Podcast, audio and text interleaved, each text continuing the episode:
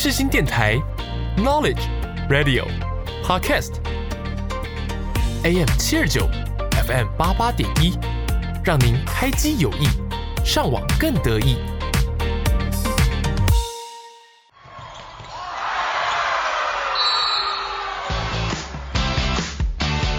想要了解运动员背后的故事吗？想要踏入热血沸腾的比赛竞技吗？突破极限，拓展新视野，让我们一起倒数三、二、一，Action！运动零距离，热血凝聚力，欢迎收听《运动新气象》。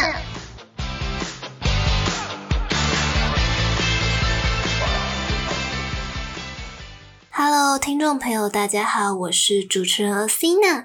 这集要播出的是泰国特辑，未来会有更多以国家为单元的节目来介绍运动。如果有想了解的国家，也可以私讯 IG 粉丝专业运动新气象哦。最近刚从泰国回来，也有许多旅游的小经验想分享给你们。这次我主要去的是。巴达雅和曼谷，泰国的雨季是六月到十月，好险去海滩的那几天没有下雨。到曼谷后才有零星的微阵雨。呃，这一集主要想介绍我去泰国的旅游的故事，曼谷捡垃圾比赛，大麻合法化，人妖秀的起源与发展。皇室的秘辛和泰国的热门运动，下一集会邀请到台湾首位泰拳职业冠军琅琊武秦哲。喜爱东南亚和泰系风情的朋友，是不是迫不及待了呀？由这首黄明志的《恰恰》带我们走进泰世界。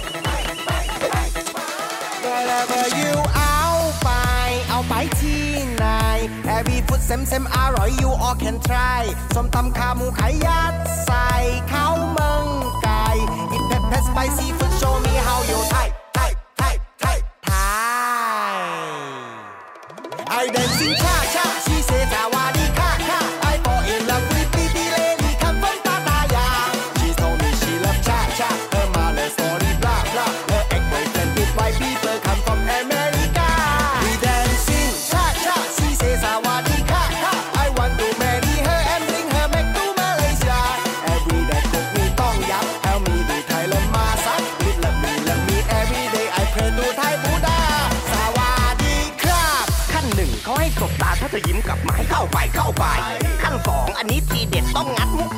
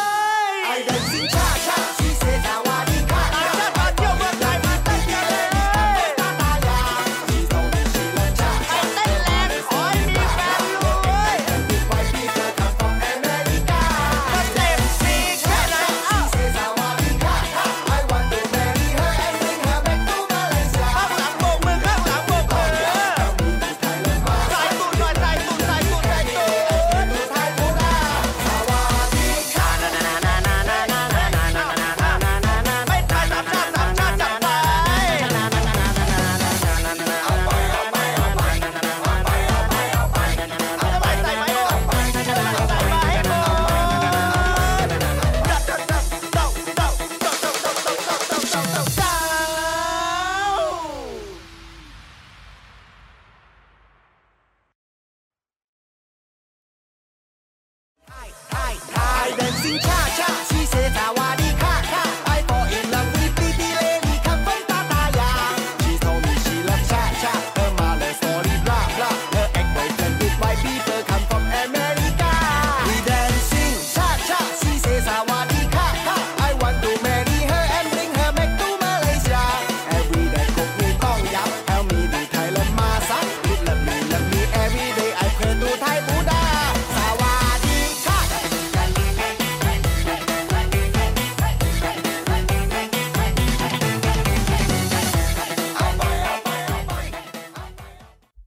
YouTuber By the Sky 共同演出，源自拉丁舞当中的 Cha Cha，大家一定不陌生。但原来在泰国方面也流行着泰式的 Cha Cha 舞，歌词中有 Blue In 女生和 Blue Chai 男生，有提到城市 Bangkok 曼谷、，Ko Sumi 苏梅岛、，Hataya 和爱、Chiang Rai 清莱、Chiang Mai 清迈。曼谷是泰国的首都，也是聚集最多人口的城市。和你们讲一个冷知识：曼谷是世界上最长的地名，荣登金氏的世界纪录。Bangkok 一词其实为法国人翻译而来，一共有一百六十七个拉丁字母所组成，融合了巴利语和梵语这两种古老的印度语言。翻译成中文的意思是“天使之城”、“宏伟之城”、“永恒的宝石之城”、“永不可摧的因陀罗之城”、“世界上赋予九个宝石的宏伟首都”、“快乐之城”，充满着像是统治转世神之天上住所的巍峨皇宫，一座由因陀罗给予毗湿奴建造的城市。源自于雀克里王朝的拉玛一世所命名，其后由拉玛四世做更改。我的旅程中可以发现生活步调的不同，曼谷的高楼林立，周围却有挑高搭建的贫民窟；山火鼎盛的曼谷四面佛、昭披耶河畔的玉佛寺、卧佛寺、郑王庙，都是一定要朝圣的泰国曼谷景点。这次没有安排水上市场的行程，而是搭乘长尾船经昭披耶河到亚洲市场，沿途看到淳朴的泰式水边传统生活方式。自船上远眺过去，可以看到具有设计感的白色几何状佛塔和高达六十九公尺的金色巨佛。泰国寺庙是金碧辉煌却有庄严无比的佛教圣地，参观时禁止穿着无袖、短裤、拖鞋跟凉鞋，务必尊重且遵守相关的规定。我拿着 GoPro 几乎记录了全程的河边风景，我会把影片放在 IG 贴文，有兴趣的朋友们可以去看看哦。东南亚的建筑真的别具一格呢。说到昭披耶河，是不是特别的陌生呢？那湄南河就一定有听说过的吧？不要把湄南河和湄公河傻傻分不清楚哦。下一个单元，极限大哉问，为你解惑。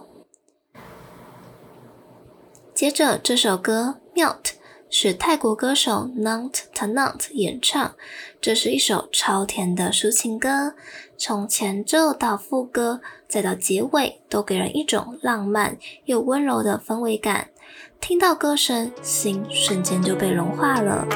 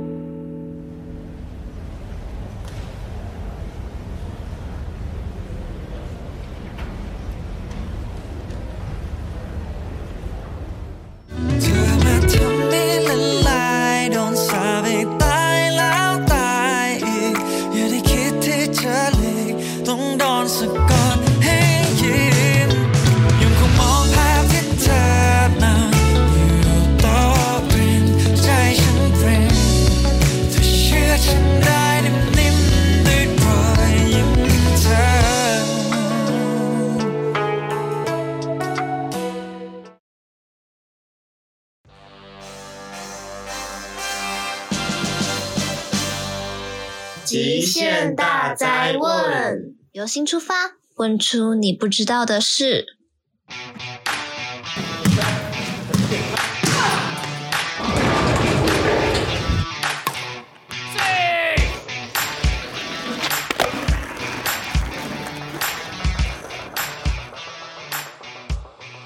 国际地图上，泰国的这条河流叫 The Chai Phraya River 或 Menam Chai Phraya。河流的泰文发音近湄南，许多人便把昭披耶河翻译成湄南河。其实泰文中的湄南仅是河的意思，河流的名称要加在后面。湄南河并非昭披耶河的名称。你和泰国人说湄南河 （Menam River），对方只会一头雾水。那昭披耶河和湄公河有关联吗？湄公河 （Mekong River）。从北到南流经中国、柬埔寨、寮国、泰国和越南，但其实仅是泰国东部省份边境的河流，并未真正流进泰国本土的境内，也没有与昭披耶河有任何的交接。但很多人常误以为湄公河就是泰国的河流。唯一美中不足的是河岸的垃圾四处漂流。前几天看到新闻，在当地时间七月二日，泰国首都曼谷举行了一场捡垃圾大赛，不少体育运动爱好者参与共享盛举，在收获健康的同时，也为城市清洁出一份力。五十八支队伍全副武装，规定时间内收集的垃圾最多。就能摘下冠军。Spago Me 一词结合了运动和垃圾两个字，发源于日本，希望唤醒国际社会重视海洋垃圾的问题。短短一小时，参赛者就收集到一百七十公斤的废弃物。而这一支泰国获胜队，十一月将前往日本，与其他二十国的小组冠军决战。我们搭船的目的地亚洲夜市，又称为 Asiatique 河畔观光夜市，于二零一二年五月开幕的超大型夜市。这里可是武士皇时代非常重要的港口，把原本的码头和旧仓库样貌保留下来，重新设计包装，占地非常的广大。里面一共分为十个区，一到五区最外围多是泰国连锁的知名餐厅。其他地区则规划成一间一间的小店铺，卖的东西种类繁多，有大家最爱的曼谷包、衣服、鞋子、包包、民俗艺品、零食铺、个性商店等。这一季和迪士尼合作，接到音乐播放的造景和可爱的卡通人物立牌，都犹如置身在童话世界里面。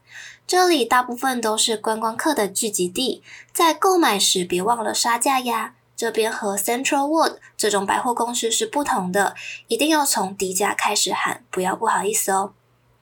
在这里，我也吃到朋友必推的芒果糯米饭。吃完绿咖喱鸡的辛辣刺激味蕾后，芒果糯米饭的甜腻带有椰香，原本两个我绝对不会一起吃的料理，却好像绝配一样。可能是旧仓库改造的关系，特别的闷热，记得不要穿太多。我已经是短袖短裤，还是暴汗，记得要多补充水分，以免中暑了。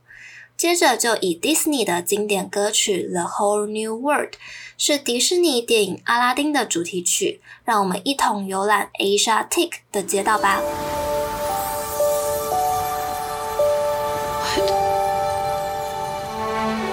What is this? A magic carpet? Do you trust me? What did you say? Do you trust me?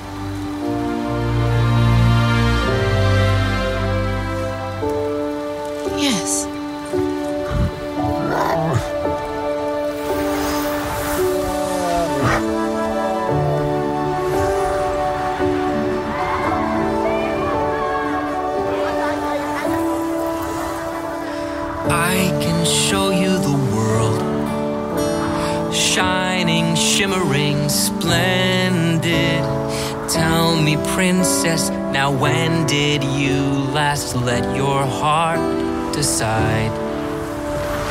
I can open your eyes, take you wonder by wonder, over, sideways, and under on a magic carpet ride, a whole new new fantastic point of view. No one to tell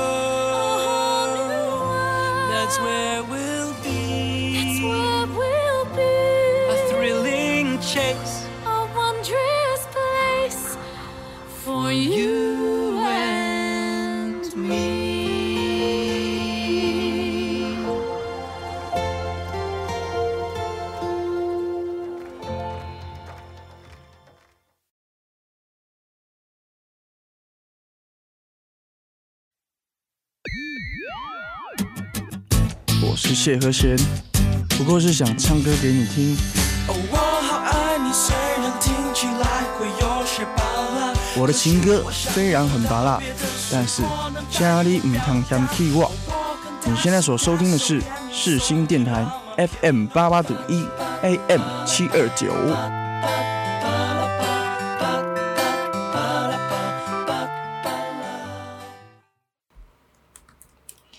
国街道上每隔几家就是许多人来泰国必访的大麻店，上面画着鲜绿色大麻草的五间叶图案的就是了。自二零一八年六月大麻合法化以后，与大麻有关的产业蓬勃发展，已然成为泰国的另类招牌。泰国大麻合法化是限定于医疗用途，不鼓励娱乐商用，但相关的法律相当的模糊，在酒吧、夜市、街边都有贩售，吸引大批的观光客到泰国旅游，一边享受大麻的合法化。小虫夜市里的摊位至餐车式贩售，大到位于 BTS 泰国轻轨旁边的店面，甚至有些店面主打送免费的小熊软糖，里面有大麻的成分来吸引顾客。贩售的物品有软糖、布朗尼、饼干，各种不同成分的大麻烟草和鼻吸剂。医学角度来说，大麻不像其他毒品，呃，会产生生理的依赖性。长期失眠患者、长期慢性疼痛患者，有种大麻的成分会让人有镇定的功能，疏解他们生理上的不适。使用大麻后，通常会产生多种的生理、心理上面的反应，例如快感和兴奋感、感官意识变化、食欲增强等。在吸入后数分钟或食用后三十至六十分钟内起效，效果会维持二至六小时。短期的副作用可能包括短期的记忆力下降、口腔干燥、运动机能受损、红眼、偏执或焦虑感。如果青少年时期长期使用大麻的话，可能导致心智能力降低；受孕期间长期服用可能导致儿童的行为问题。在泰国市面上贩售的大麻又分为栽培大麻 （Sativa），会让吸食者有精神迷幻、兴奋的功能；印度大麻 （Indica） 有镇定、舒眠的功能。结合两种的叫 Hybrid，为很混合型，通常会标注 Sativa 或 Indica 的各占几个百分比。观光客要特别注意的是，未满二十岁者。孕妇、哺乳期妇女不得使用大麻。公共场所抽大麻是违法的行为哦，包括在学校和购物中心。比起曼谷的拥挤和闷热，我还是更喜欢芭达雅的自由奔放。我们住的饭店临近海滩，旁边是酒吧一条街，两旁的异国风味餐厅，许多外国人居住和流连的地点。我和表姐点了个 taco，配着从 Seven Eleven 买的 yogurt。对面是 live band 的演出，有点八零年代美国乡村风的情怀。海风徐徐吹来，欢笑声此起彼落，聊着聊着就很想沉浸在这里了。海上活动就是我最喜欢的，一望无际的沙滩搭配着清清凉凉的椰子汁，真的是夏日的一大享受。海上摩托车本来以为可以自己骑，但好像因为安全的考量，是教练带着我体验海上奔驰的刺激感。我的帽子还飞出去掉到海里面，他还绕一圈，然后去帮我捡。千万要小心随身物品，能不带尽量都放在岸上。我就是初生之犊，什么都不知道。海上沙发是呃四个人一起，我以为就是躺着欣赏海上的风景，没有想到教练骑着水上摩托车拉着我们无限冲刺。我一手拿着 GoPro，一手抓着扶手。我整个人就躺在后面人的身上，只能看着天空。早知道就不拍了。那香蕉船的 level 就比较还好一点，可能看到我们两个小女生，可能不忍心让我们翻船。还有一项拖衣伞没有玩到，听说是蛮刺激的，可以把海上风光尽收到眼底。隔天我有去 Pattaya Park Tower Hotel。是呃，巴达雅当地楼高五十四层，搭乘快速的电梯登上顶楼，有提供一杯饮料。我拿着柳橙汁眺望芭达雅的街景，就是有绿化和设计感的街道和建筑，不像曼谷的奢华，却带有低调的美感。从上面溜下来，一点都没有失重感，慢慢的滑下来，让我可以欣赏城市的美与宁静。有机会到泰国，我非常推荐这一项的行程。下个单元运动大解密，带你们了解泰国的大麻合法化和泰国最受欢迎的运动。接下来这首《I Like You》，风格清新，旋律优美，代表着我对巴达雅的喜爱。和歌词一样，我喜欢跳舞，也喜欢舞动你的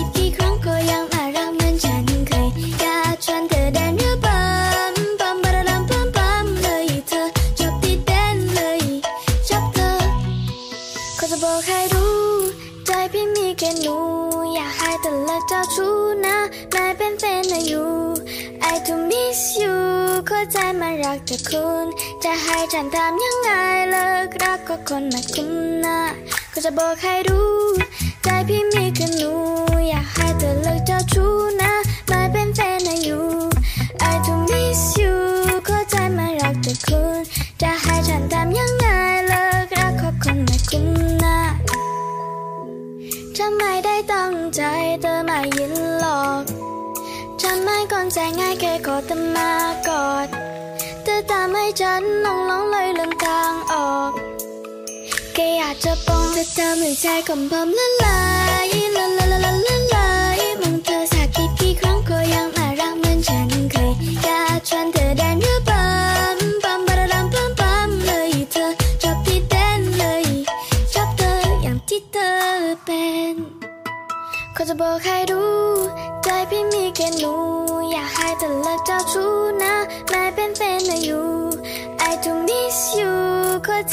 รักแต่คุณ จะให้ฉันทำยังไงเลิกรักก็คนมาคุ้มนะทำไม่ได้ตั้งใจเธอไม่ยินหรอกจำไม่ก่อนใจง่ายแค่กอดแต่มากอดเธอตามให้ฉันลองลองเลยลืมทางออกแค่อยากจะปองเธอทำให้ใจของผมละลาย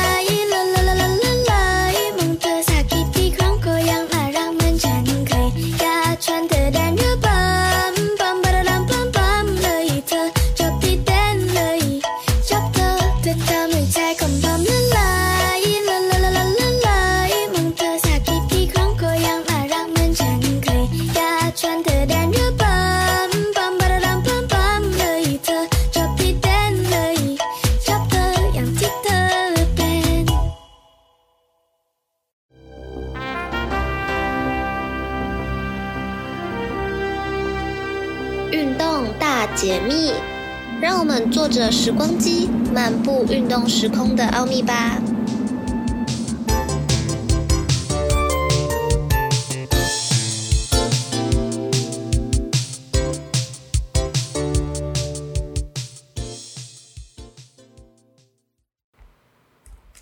讲完大马，终于要聊聊泰国的热门运动呀。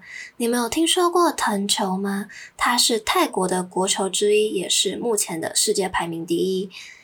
藤球是一种融合了排球、足球、羽毛球、武术和体操运动的特点。最早发源于东南亚地区，球员使用脚、膝盖、胸部、头部。将藤球带过网会被称为藤球的原因是，早期使用藤蔓缠绕制成，近代为了各地竞赛统一性和公平性，已经改用人造纤维和橡胶制成。东南亚各国对于藤球有不同的称呼，例如马来半岛称之为 s p a k a raga，菲律宾称之为 sipa，缅甸称之为 Chinlong。泰国称之为 Takro 目前藤球的官方英文是 Sepak Takro，分别取自马来文的 Sepak 指踢的意思，与泰文 Takro 指藤编的球，点出这项运动的两大特色。藤球的比赛看点，发球方在藤球比赛中占有绝对的优势，由于仅规定发球者轴心脚不得离地外。因此，从以前到现在，发展出许多发球的方式。近二十年来，最盛行的源自于泰国的马踢式 （Horse Kick）。除了接发球之外，比赛中最常见的动作还包括封网与扣杀。扣杀这个动作就有许多种，其中最常见的是背后扣杀 s o u n d Back Strike） 与转身扣杀 （Rolling Strike）。背后扣杀。嗯，类似于足球比赛中的倒挂金钩。扣杀时，球员是背对着网子，与对方跃起时，利用脚背将球扣杀过去，是许多初学者会使用的动作。那我们来聊聊台湾发展藤球的前景。藤球是一个结合身体协调性、灵敏反应且重技术的团体运动。体型和身材在藤球比赛中不具有绝对的优势，因此适合东方人发展的运动。由于藤球的基本动作与踢毽子和足球类似，场地可借用室内的羽球场，这方面不构成太大的问题。目前国内发展藤球最大困难是球具的取得，因为不论是球或是专属的球鞋都无法在台湾购得。必须要从呃泰国特别的进口。此外，目前呃全台只有士林国中、佳东国中、师范大学与昆山大学等四支校队级藤球队伍而已。接着我们前进，泰国皇室公主居然是体育好手。王室贵族这个在许多国家是独特的存在群体，代表着尊贵与高尚，当然也让他们有更多的时间从事休闲活动。许多王室成员都是运动高手，甚至是运动选手的身份，像是泰国国王的掌上明珠是瑞凡公主，撇除在王室出生的这件事，还另有值得大家关注的兴趣。公主她特别喜欢运动，不仅精通马术，是位马术教练，还曾代表泰国参加东南亚运动会的羽球项目，在团体比赛中获得冠军。斯瑞凡公主马术竞技的能力非常的强，王室为了她特别提供优越的训练场地，聘请专属的个人教练。接触到马术之后，他就深深爱上这项运动。他首次和泰国国家队出征国际赛就拿下了团体冠军。去年还以教练团的身份带兵到武汉参赛。他每周花在马术训练的时间长达六天，即使曾经摔断了左脚，但他从未放弃。甚至为了他，泰国王室每年都要举办公主杯的马术比赛。下一个单元运动停看听，一起来参与人妖秀的舞台剧演出，这一定是来泰国绝对不能错过的表演。最后还有一些泰国旅游的小经验，绝对要听到最后哦。接下来的这首由 The Moon Will Always Be With Me 创作的歌曲，听完有一种在云上轻飘飘的错觉。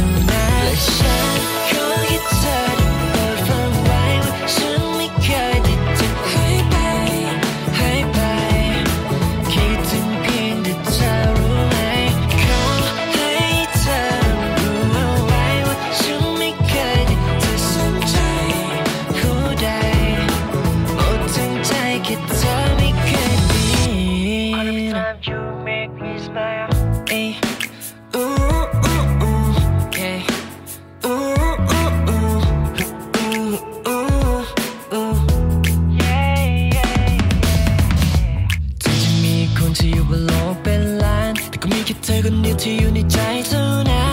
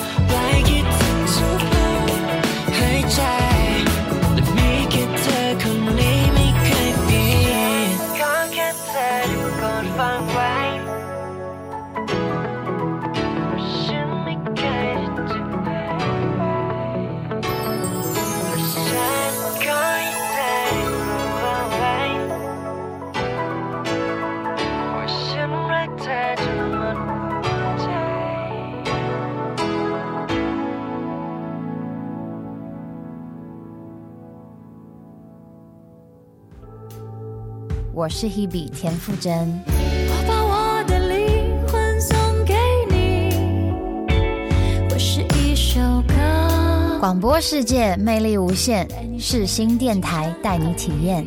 你现在收听的是世新广播电台 AM 七二九 FM 八八点一。孤独的我，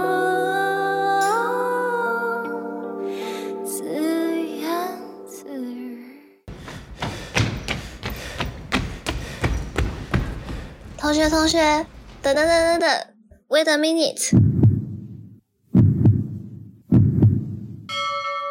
运动停看停。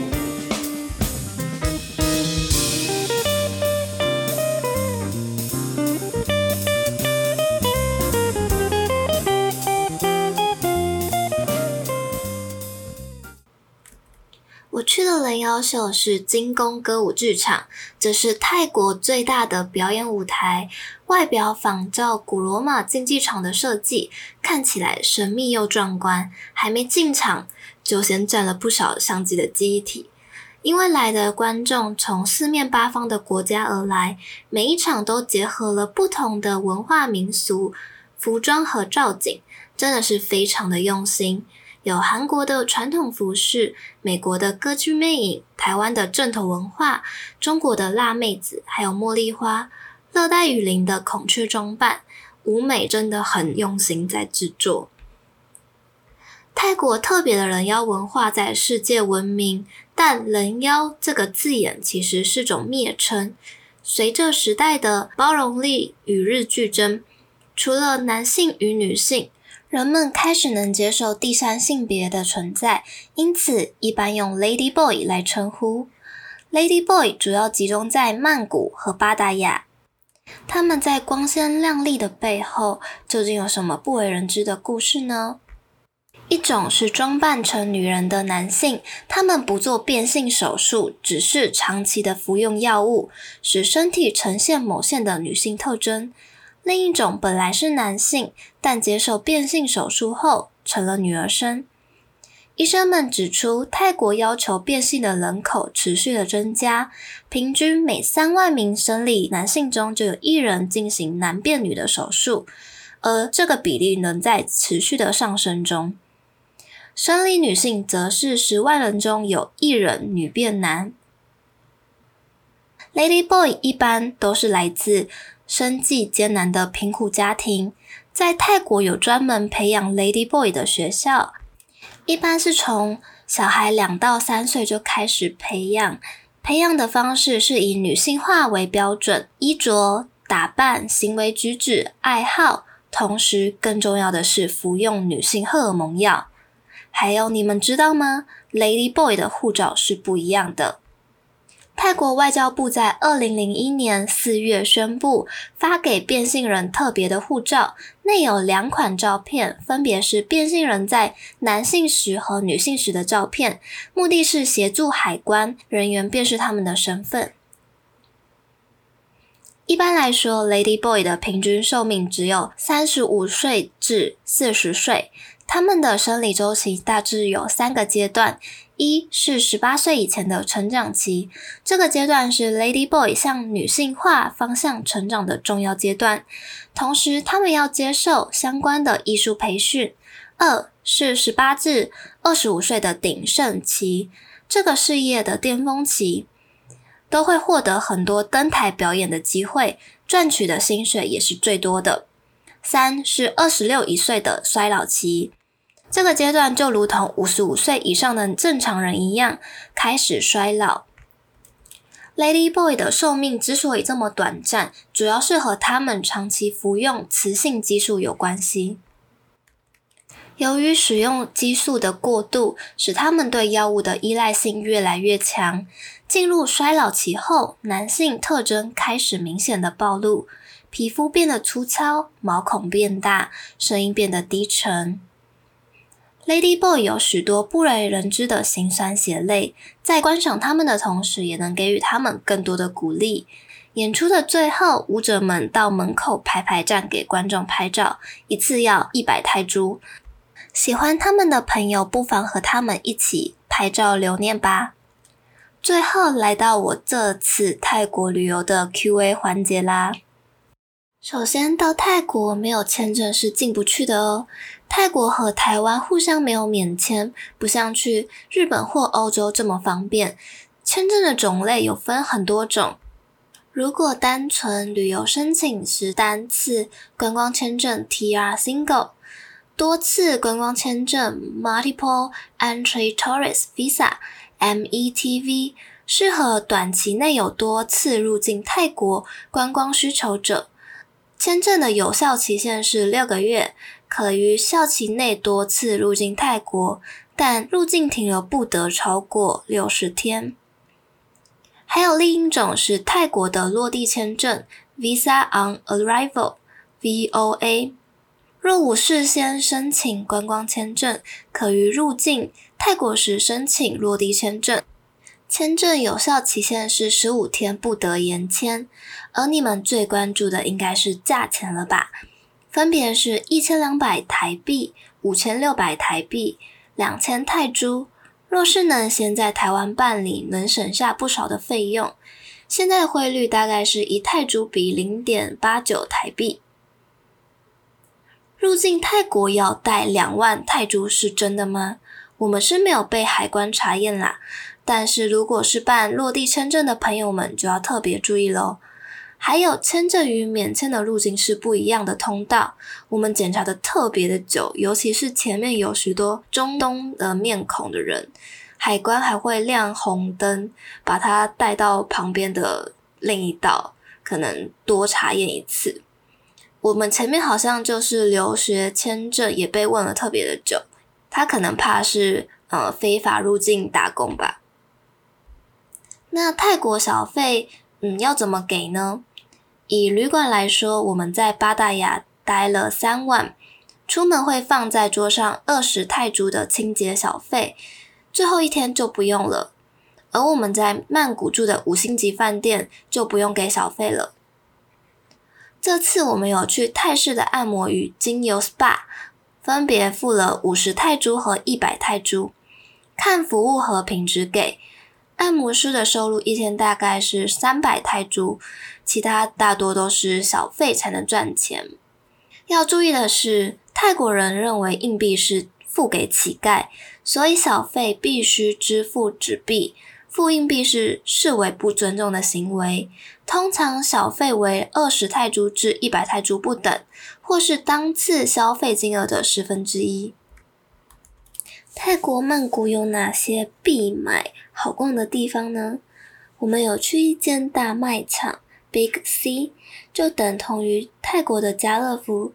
其实泰国的家乐福就是被 Big C 买走的，其中。最受观光客欢迎的就是在曼谷四面佛旁边的 Central World 对面的 Big C Super Center，里面包办了九十趴泰国必买的热门零食。我们买了一整车的零食和泡面，这边还可以退税哦。回台湾后做了一个简单的开箱点评，我又买了小老板的海苔，绿色不辣的。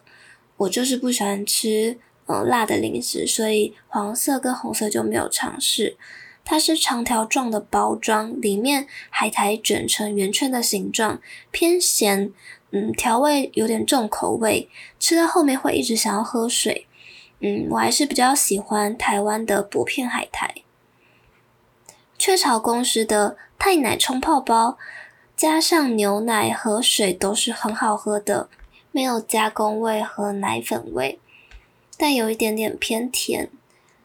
还有泰国妈妈面，我们买了黄色和绿色两种口味，回家煮了后才知道，绿咖喱口味真的是大推，搭配青菜、肉和蛋，真的超级好吃。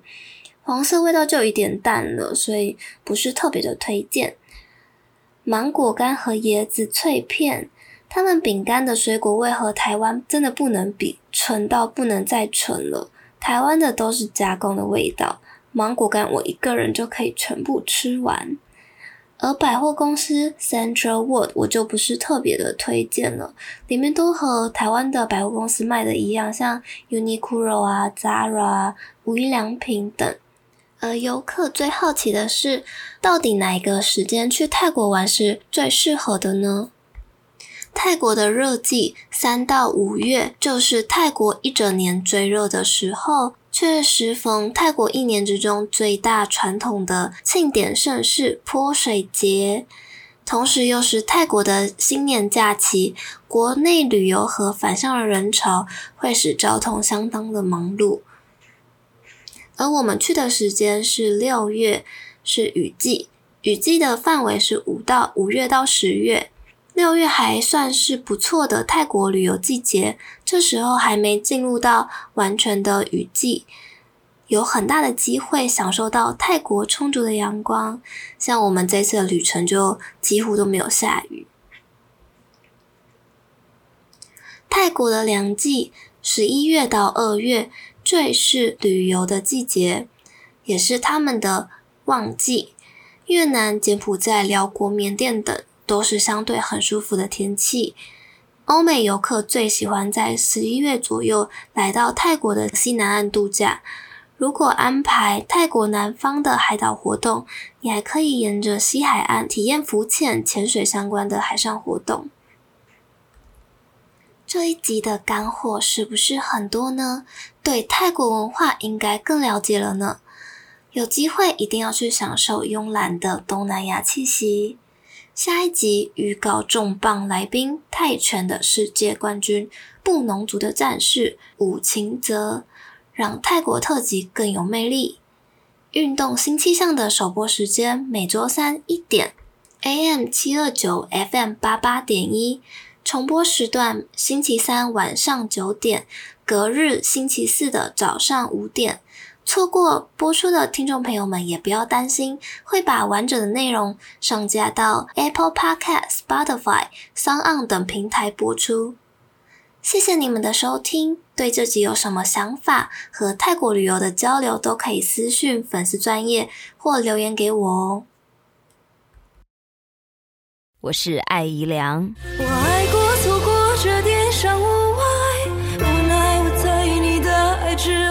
广播世界魅力无限，世新电台带你体验。你现在收听的是世新广播电台 AM 七二九 FM 八八点一。一路上要绕过了几个弯，才能来到最美